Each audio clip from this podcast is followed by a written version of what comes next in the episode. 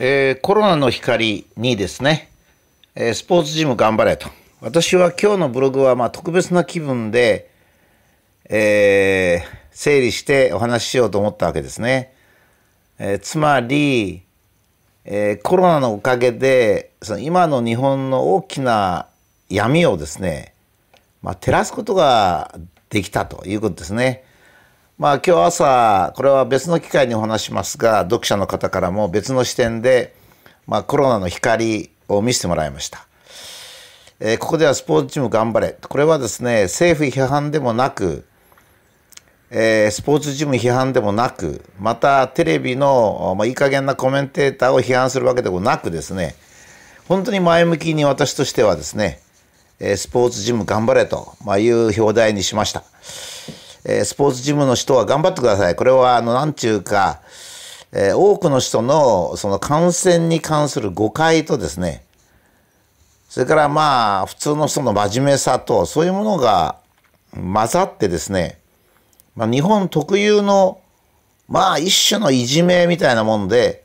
現在スポーツジムの人も苦しんでるしスポーツジムでスポーツを楽しんでる人も苦しんでるという状態なんで一刻も早く解いてあげたいと思うんですね。まあ私はまあ学者であり言論社会なんですけどもぜひ政治の社会経済の社会をやっておられる方がですね自ら立ち上がってもらいたいというふうな、まあ、切な希望があります。えーこれは多分ですね僕私は安倍首相がですね安倍首相もそんなに悪い人じゃないんで感染学の呼び方を間違って意識したんじゃないかと思うんですね。あの感染で人から人特にあのインフルエンザ系とか風邪系のですねウイルスでですね人から人に感染するようになったっていうのはですね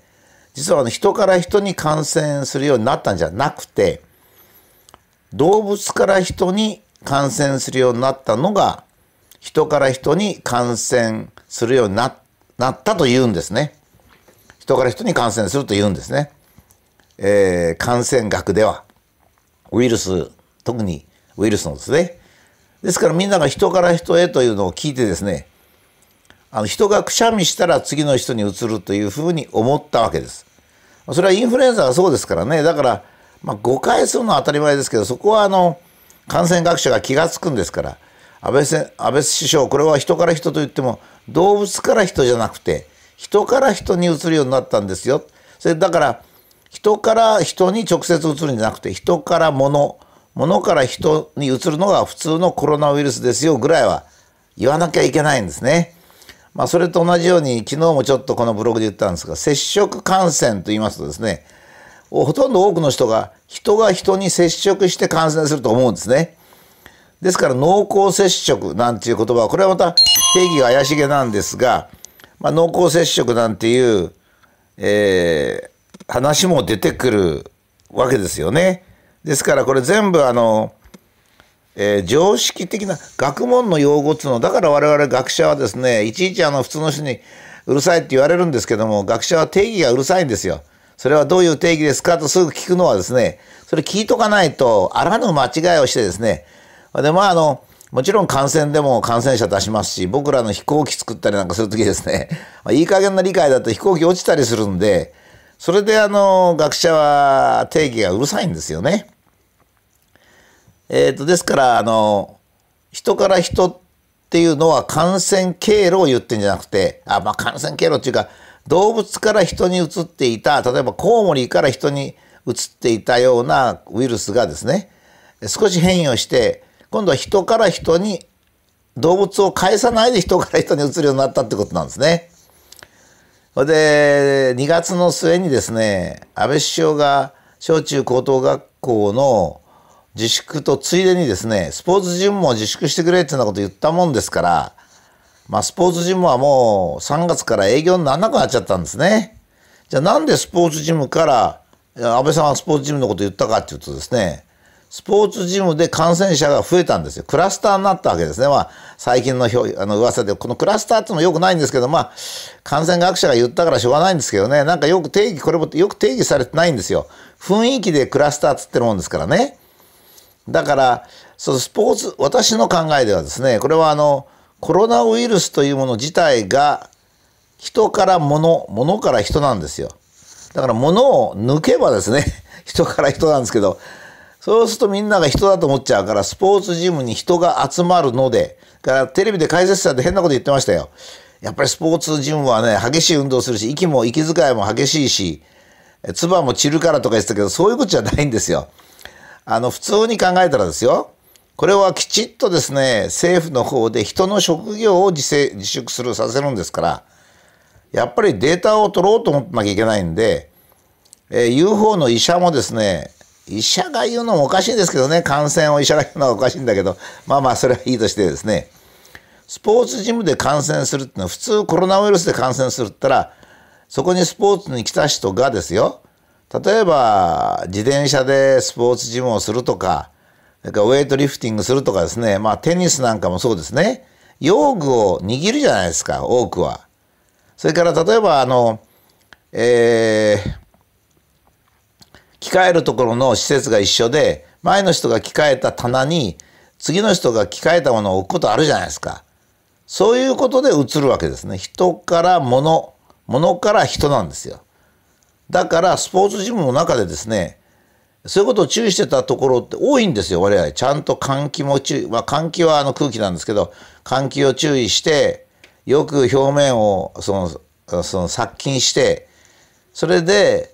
人から物、物から人へというふうに移らないように注意したところがあるんですよ。しかも患者さんも出てないと。それも全部やめさせちゃったんですよ。また立ちの悪いことに、自粛なのに、周りの人があそこのスポーツジムは自粛してないとか、まあこの前は大阪の知事がどっかの職業の人言いましたけど、まあこれはスポーツジムで言ったっていいんですよ。お知事がですね、あそこのスポーツジムで自粛ね。それ自粛なんですかね？警察が注意することもあるらしいんですよ。警察は越権行為ですよ。だから自粛がきちっと行われるためにはね、今は民主主義の時代ですから、殿様が自粛しろって言っただけでダメなんですよ。それは良くないことなんですよ。自粛ってのは本人が納得して自粛することですからね。だから、ましてスポーツジムの自粛みたいに間違ったことを自粛させようとってそれは無理なんです。でまあそんなこと言ってもそれは武田が勝手に言ってることだって言われちゃうから台湾の例を挙げますとね台湾は中国とのやっぱり関係が近いので、えー、去年の12月31日にも情報を得てですね、えー、到着した飛行機はもう全部中チェックしたわけですよ。その時に WHO は、まあ、中国から金もらってるし、まあ、今の理事長なんか特に金もらってるのでえー、台湾はもう入れろとかですね何やってんだとか人種差別してじゃないかとか言ったんですよ。それからアメリカが今度中国人の入国を制限した時にもアメリカはその中国人の入国なんか制限するべきじゃないって言ったりしてるわけですよ。それは台湾が、まあ、スポーツチームで言えばですね台湾が安倍さんがもしスポーツチームはきちっとやってくださいって言えば台湾の例になるんですよ。スポーツジムの原因を誤解して、えスポーツジムを自粛させたらこれ WHO の例と同じなんですね。だから現在の日本の政府と自治体は WHO みたいなものなんですよ。悪い例なんですよ。なぜ悪いかっていうとですね、理由を示さないわけですよ。それから、こう言ってもいいんですよ。とりあえず、スポーツジムが、で、あの、患者さんが出てることは一箇所だと。しかしそのスポーツジムで出たのが人の呼気がくしゃみとか呼気とか空気中に浮いてるものとか飛沫とかそういったもので他人に感染したのかそれとも一旦物についてやったのかわからないから至急調べるのでその間だけまあ2週間とか臨時に業務をやめてくれともしも問題なければすぐ再開していいって言えばまたいいんですよ。だけどそういうこともしないでですね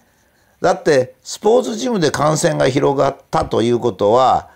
えー、人から人に直接感染したかですね。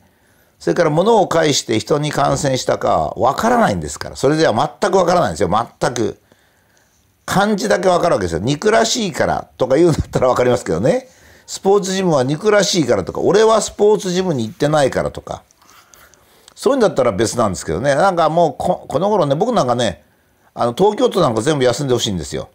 だって僕東京都に行かないから。しばらく休んでも何にも困りません。私はですよ。自分が困らないから他人の職業を制限するって一番いけないんですよ。それこそが野蛮なんです。いじめと一緒になっちゃうんですね。で、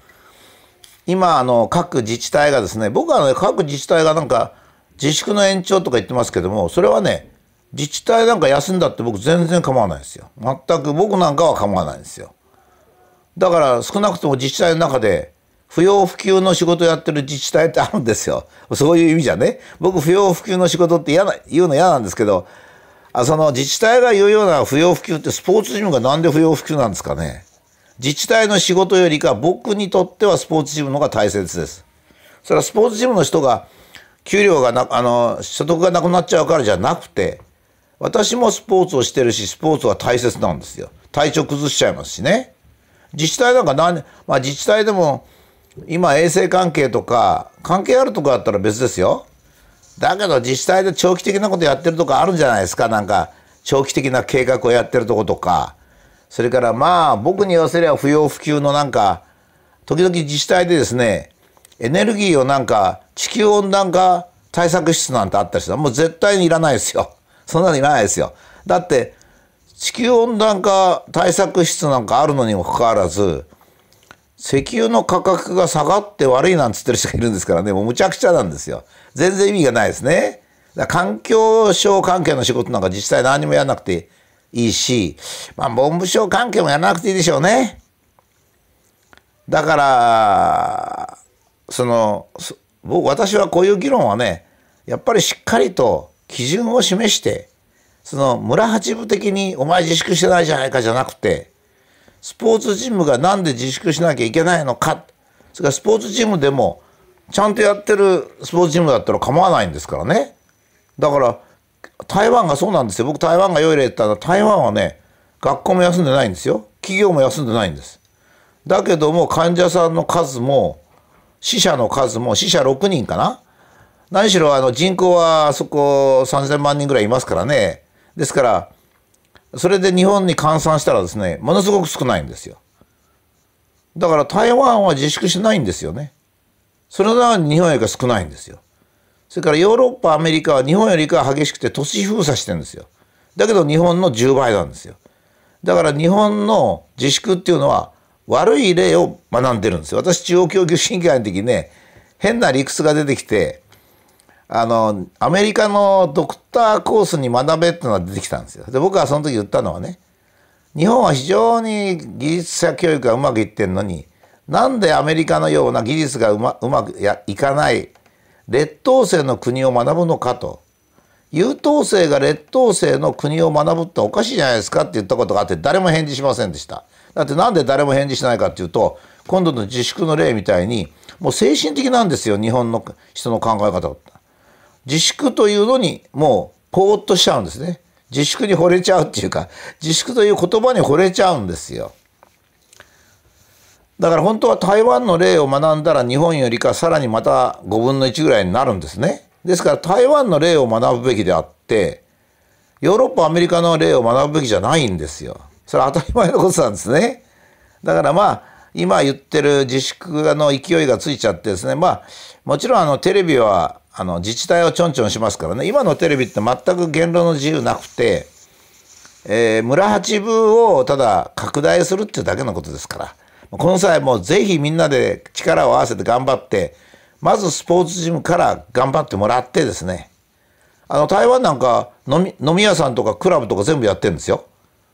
だからその日本人の悪いとこが出ましたね。なんかこう人が楽しんでんのを憎むっていうね。自治体はぜひね、自治体の中で不要不急のところをやめさせてくださいよ。そして給料を半分にして自宅待機にすると。そしたら自治体の人も少しはね人間の心を持つんじゃないかと思います。ということです。